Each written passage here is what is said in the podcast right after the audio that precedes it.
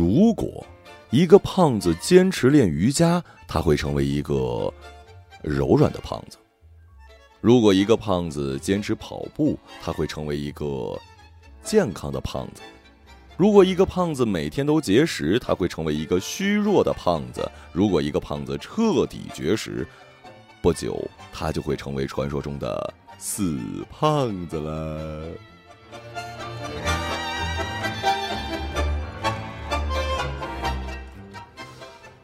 胖子其实有着忠贞不二的职业使命。钱钟书老先生说：“大胖子都是小心眼儿。”这话起码证明了两条真理：其一是心宽体胖的老话基本属于扯淡；其二是大胖子都有一颗精细幽微的心。所谓“猛虎嗅蔷薇”，猛虎能干的事儿，功夫熊猫也成。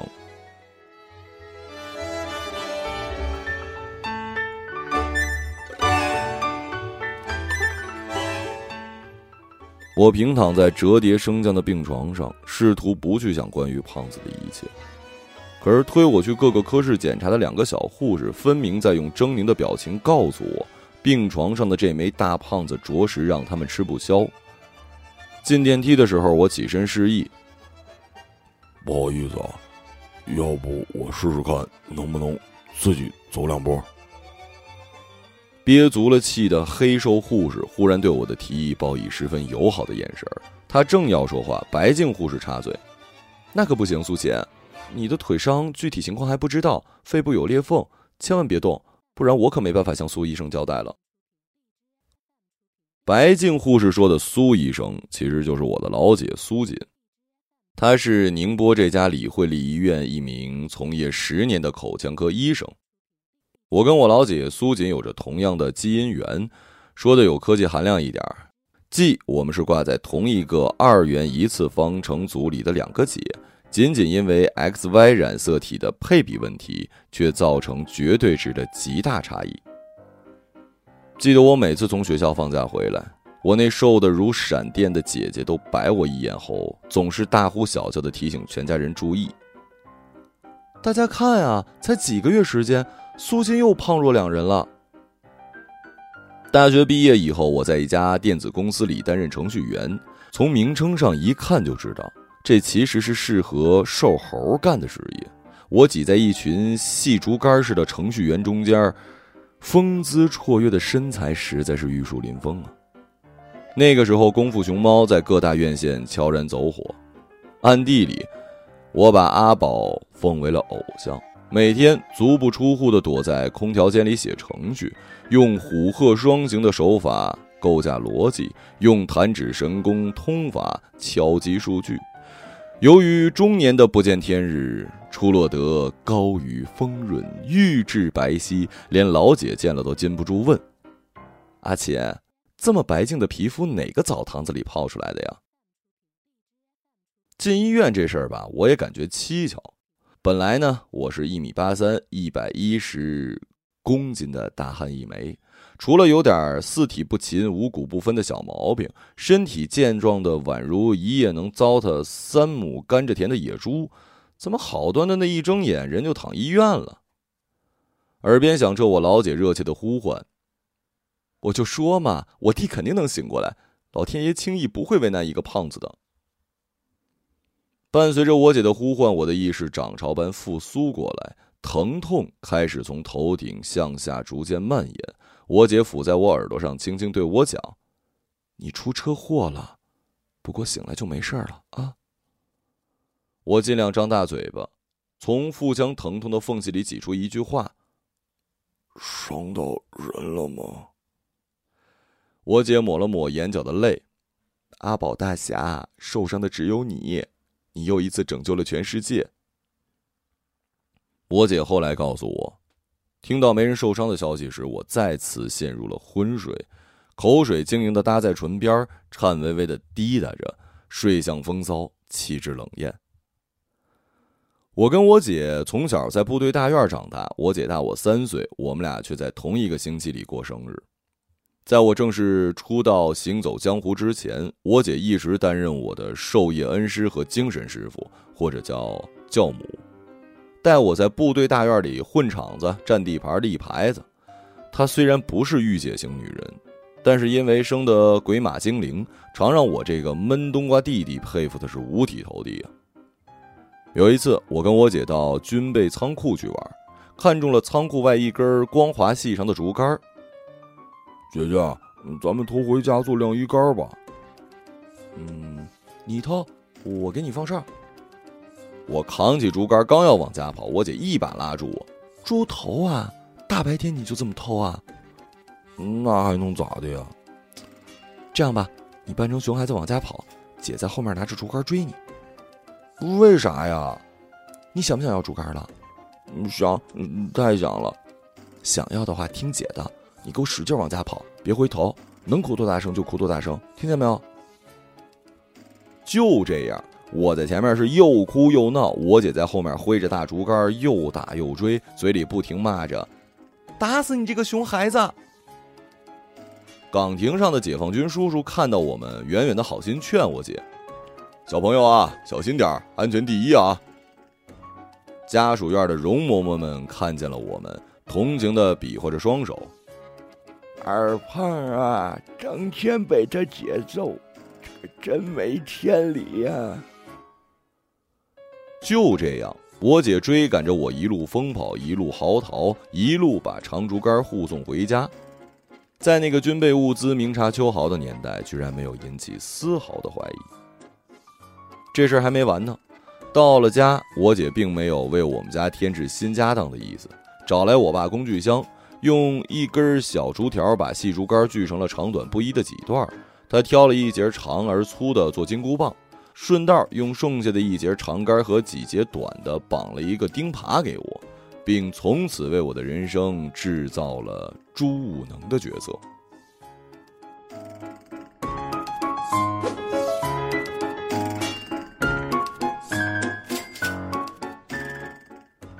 再次苏醒过来已经是第二天上午，我姐苏锦在口腔科检查完房就赶到我的病房看我。我被安排在一个双人病房里，对面是一位摔伤入院的阿姨，七十多岁，眼神不大好。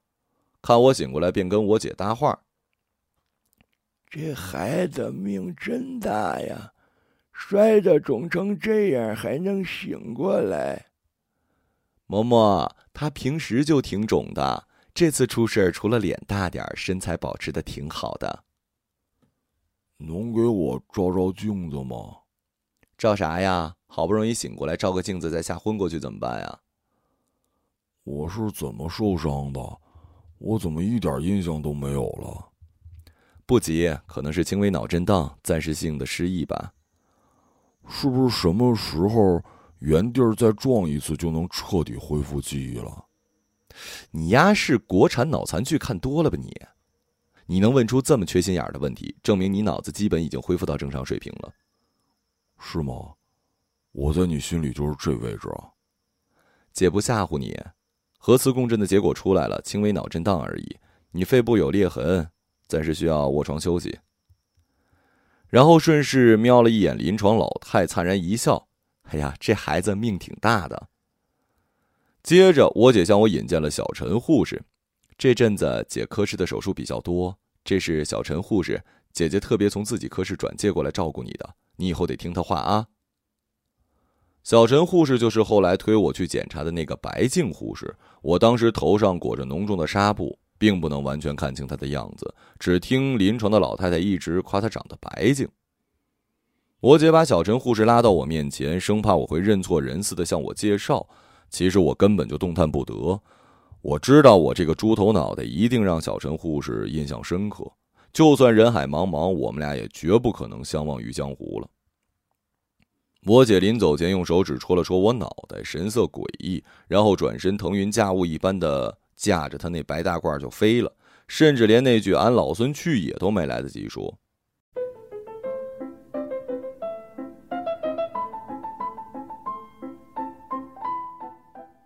说起来呢，我的人生一直是我姐帮我规划的。高考填志愿的时候，我本想像她一样报考医学院，可我姐说：“医生太劳碌，你这个懒人就甭跟着掺和了。我其实也挺喜欢口腔医学的。你这个吃货，难道这辈子真要跟嘴干上了？一句话说的我哑口无言。遵循我姐的推荐，学了计算机。毕业后，本来我很想去考公务员，我姐又来劝我：公务员有什么好的？自以为是活在机构里的人，其实还不是活在笼子里，被人当猴耍呀。那程序员不也是猴吗？那不一样。首先，程序员是技术工种。再说，程序员的工作多淡定啊，除了每天动动手指，其他器官都在原地休息，这也符合你岿然不动的敦厚气质啊。就这样，我在我姐的规划下，顺利的成了一名程序员。而我的老姐苏锦，为了能够让她弟弟在胡吃海喝的同时坚守住一副好牙口，毅然决然在大学毕业之后，成了一名口腔医生。病房里，我问我姐：“我怎么又这么巧落你手里了？”你开车到四明山上去看杜鹃花，半道上对面车道有车子冲过隔离栏，你躲不及出了车祸，人被救护车拉到我们医院，急诊收治的医生来过咱家，亏着你这五大三粗的标志性身材，人家一眼就认出你了。姐姐在第一时间赶到病床，为你检查了牙口。我我牙有受伤吗？没有啊。那你给我检查这个干什么？姐姐就会干这个呀，还不抓紧给你救助一下？我姐见我憋得半晌说不出一句话，便打趣问我：“哎，你觉得小陈护士怎么样啊？”一贯为我规划人生的姐姐，怎么会不在恋爱、婚姻这件大事上积极主动的为我出谋划策呢？现在想起来，我姐起码给我介绍过八个女朋友。这些女孩子加一起一桌打麻将，剩下一桌还能凑合一桌四国军棋。当然，这些女孩子都不错，百分之三十七点五的人在一面之后就被我岿然不动的冷艳气质折服，从此老死不相往来；百分之五十的在几面之后为我闷冬瓜一样的才情动容，从此再不愿意摧残我八竿子打不出一个响屁的意志与品格。我姐急得像是热锅上的蚂蚁，完全不顾及自己大龄剩女的尴尬身份，一遍遍的喟叹呢。这个世界的女孩都怎么了？我这个善良敦厚的好弟弟啊，能有这么个好老公，天天欺负着，日子过得也有滋有味儿啊。可惜时不与我，绝无仅有的第八个出现了。在我姐苦口婆心的劝说之下，善良的八姑娘终于肯多跟我接触几次。在吃过几回饭、聊过几番人生观、世界观之后，我和八姑娘的爱情故事因飞来的车祸而夭折。时至今日，我已经完全想不起任何关于八姑娘的故事，甚至连她的声音、相貌也记不得。至今，那模糊的印象就停留在和他一起分享几餐美食上。只有饥饿来袭时，残存的记忆才会像舌尖的味蕾一般悄然绽放。问你呢？你觉得小陈护士怎么样啊？已经是第八个了，甭跟我谈姑娘好吗，老姐？我戒了。那你呀，就是一正儿八经的猪八戒了啊！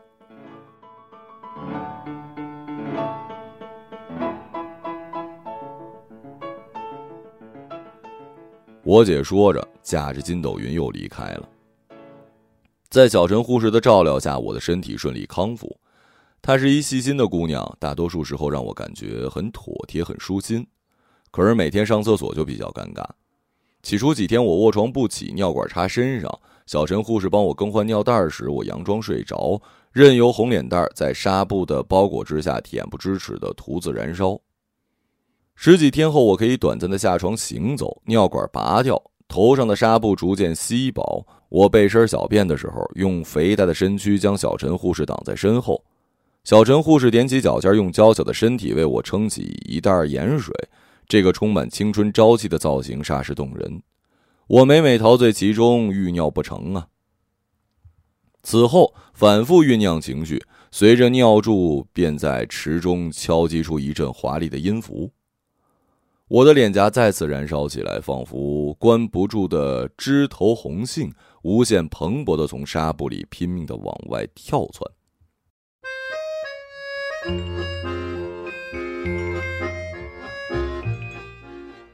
小陈护士做什么事儿都是行家里手，尤其烧的一手好菜，勾引我姐下班都来病房蹭饭。起初我认为小陈护士只是烧的一手很好吃的红烧肉，因为在最初我愈合肺裂和骨伤的日子里，小陈护士每天都炖很烂的红烧肉，插上吸管喂我吃。我起初吃的拘谨，就跟小陈护士说：“你做的实在太好吃了，可我要控制食量，不然我怕胖的没法见人了。胖点挺好的，胖点结实耐用。”说的我好像一块防护材料似的。接着，随着我身体康复、食欲的复苏，单一的红烧肉已经无法满足我强劲的胃动力了。小陈护士开动脑筋，陆续研发了海鲜菜系、豆腐菜系、蔬菜菜系，并且在休息日为我做好甜点，连夜来滋润我的胃囊。我禁不住怀疑啊，我姐安插在我身边的小陈护士，其实本质是一位厨子，不是护士。我姐在问我小陈护士如何的时候，我只是笑嘻嘻地说：“都好，多好，菜烧的尤其好。”连临床的嬷嬷都禁不住伸出大拇指：“个小娘比，教乖仔呀！”宁波话，这小姑娘很棒。虽然我嘴上说已经八戒，但心里却痒痒起来。神秘的第八个，如今情归何处了呢？我让我老姐帮我把摔坏的手机重新修好，翻出手机通讯录跟微信好友，谢天谢地，我还存着他的名字呢，eight。我翻看我跟 eight 的聊天记录，车祸之前我们似乎保持着高频互动，甚至一起分享过几次美食。从言语中我发现她是一善良的姑娘，一点也没看出她对大胖子有丝毫讨厌。我想大约是我的手机摔坏的缘故吧，错过了和她最近的联络。我向老姐取经，哎，这种情况下，我是不是应该绅士风度一点，主动跟人家姑娘联络一下？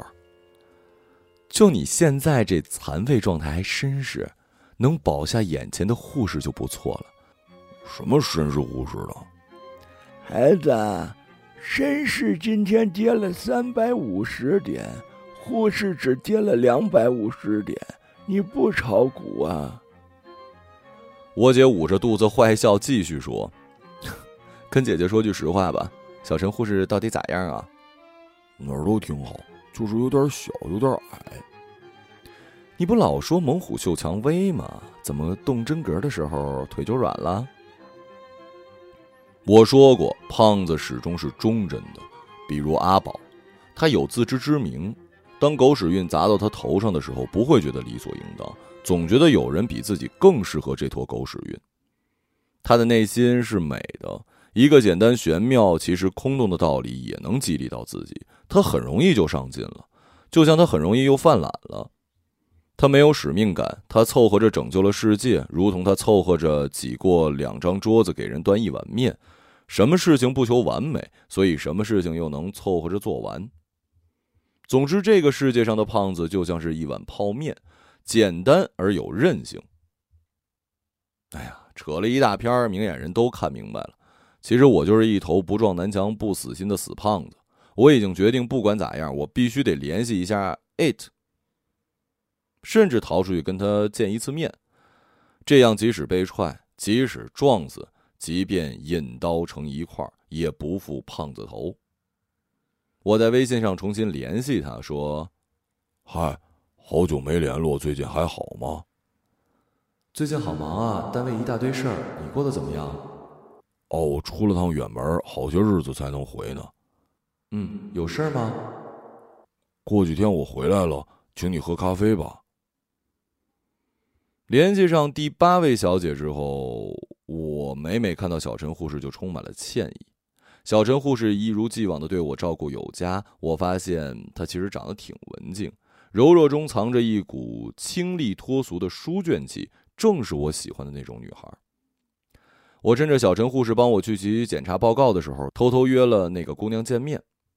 我套上紧巴巴的牛仔裤，穿上了招展的大 T 恤衬衫，像是一面迎风胀满的风帆，颤悠悠的就出了医院，夺出了天蓬元帅八面的威风啊！大胖子苏秦同志自此重返人间喽。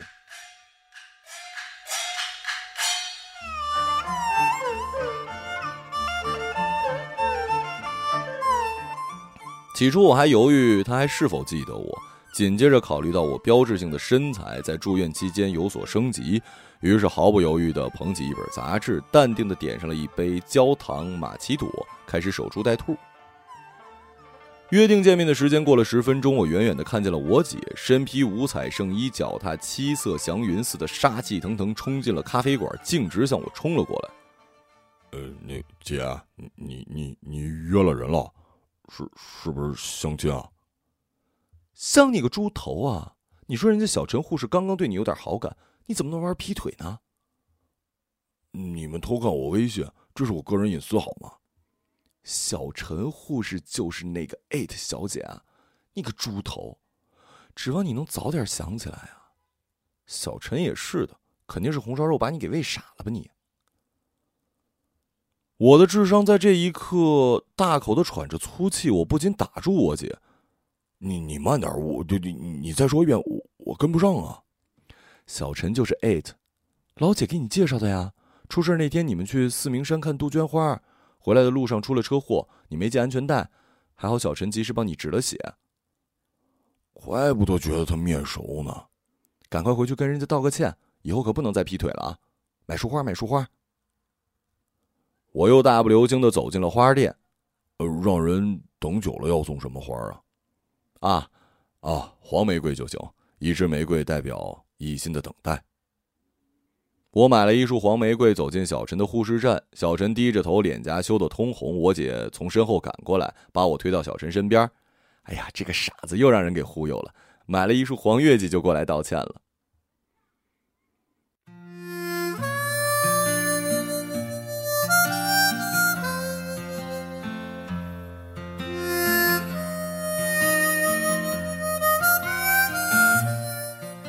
关于我跟艾特小姐那段记忆，我始终无法在大脑中复原。由于国产脑残剧的先入为主，我一直盘算着再次带着艾特去四明山看一次杜鹃花。如果气候适宜，条件成熟，顺道撞一下脑袋，也许就能找回久违的记忆。嗯，那天气候条件如何？听说复原记忆最好能完全的复原场景。那天啊，真是一个适合自杀的好天气啊！哎，你具体说说场景吧。那天在四明山上，至始至终你就像是个闷冬瓜似的，没说几句话。虽然之前我对你有点好感，可是，在山上面对大好春光，那些好感全部被你闷死在了萌芽状态。然后呢？然后我就在回去的路上睡着了，当然是假装睡着。其实我一直在计划着编几句好听的分手理由，下车讲给你。接着呢？接着你看我睡着，就伸手过来帮我系安全带啊。那你为什么不自己醒过来系啊？我完全吓懵了，我以为眼前这死胖子要趁我睡着的时候偷吻我呢。然后呢？然后你太胖了，隔着大肚子根本拉不到我安全带，于是你解开自己腰上的那条，挤着大肚子帮我系上了。接下来，按照他的说法，国产电视剧中烂俗的那一幕出现了。一辆大货车从旁边的车道迎面冲来，我躲闪不及，车子撞在山崖的石壁。管他呢，反正是撞了车。不管是开上石壁还是躲上了石壁，我都成了一个昏迷不醒的死胖子。交警赶来现场进行事故认定，认定大货车全责。交警告诉他，这个大胖子身手极为敏捷，在大货车迎面冲来的一刹那，出于本能向一侧打偏了车子。接着，为了保护副驾驶上的你，以极快的反应反打了方向盘，车子撞向山崖时，又缓缓地踩了刹车，避免了车子侧向滑动过多而滚落山崖。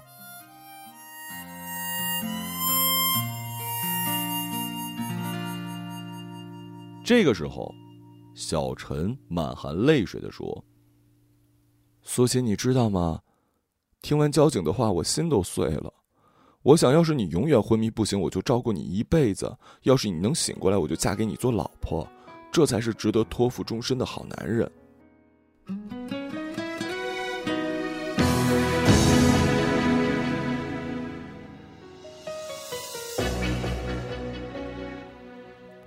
出院前一天，他陪我去做了最后的检查，拍了 X 光的那位医师一眼就认出了我是上个月急诊送来那个昏迷不醒的大胖子。指着我的肺部 X 光说：“你可真幸运啊！这么激烈的撞击，要不是你人长得胖，腹部赘肉起到了良好的缓冲作用，一切就全完了。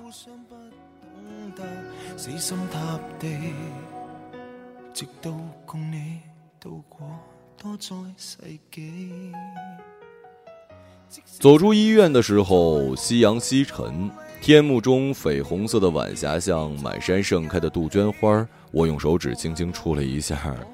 小陈护士的肩头，他没反抗，我便顺势搂紧了他。你知道吗？这个世界上的一切都是胖子的。他伸手过去反扣住我的手腕，想不到我竟然也终身和一只程序员锁在了一起，再也不分开了。说着，嫣然一笑，娇柔无限。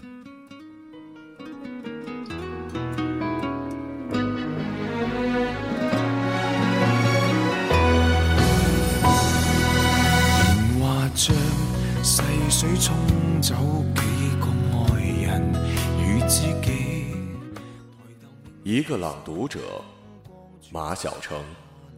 剩我跟你，难道有人离去是想显出好光阴有限？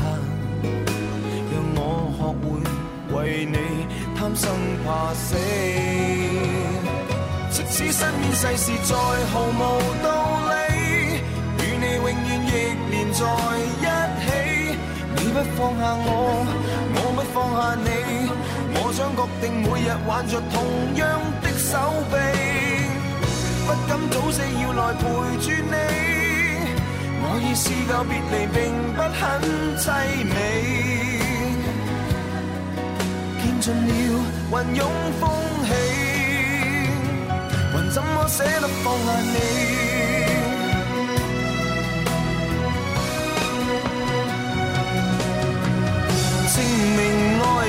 又爱己，何以要那么悲壮才合理？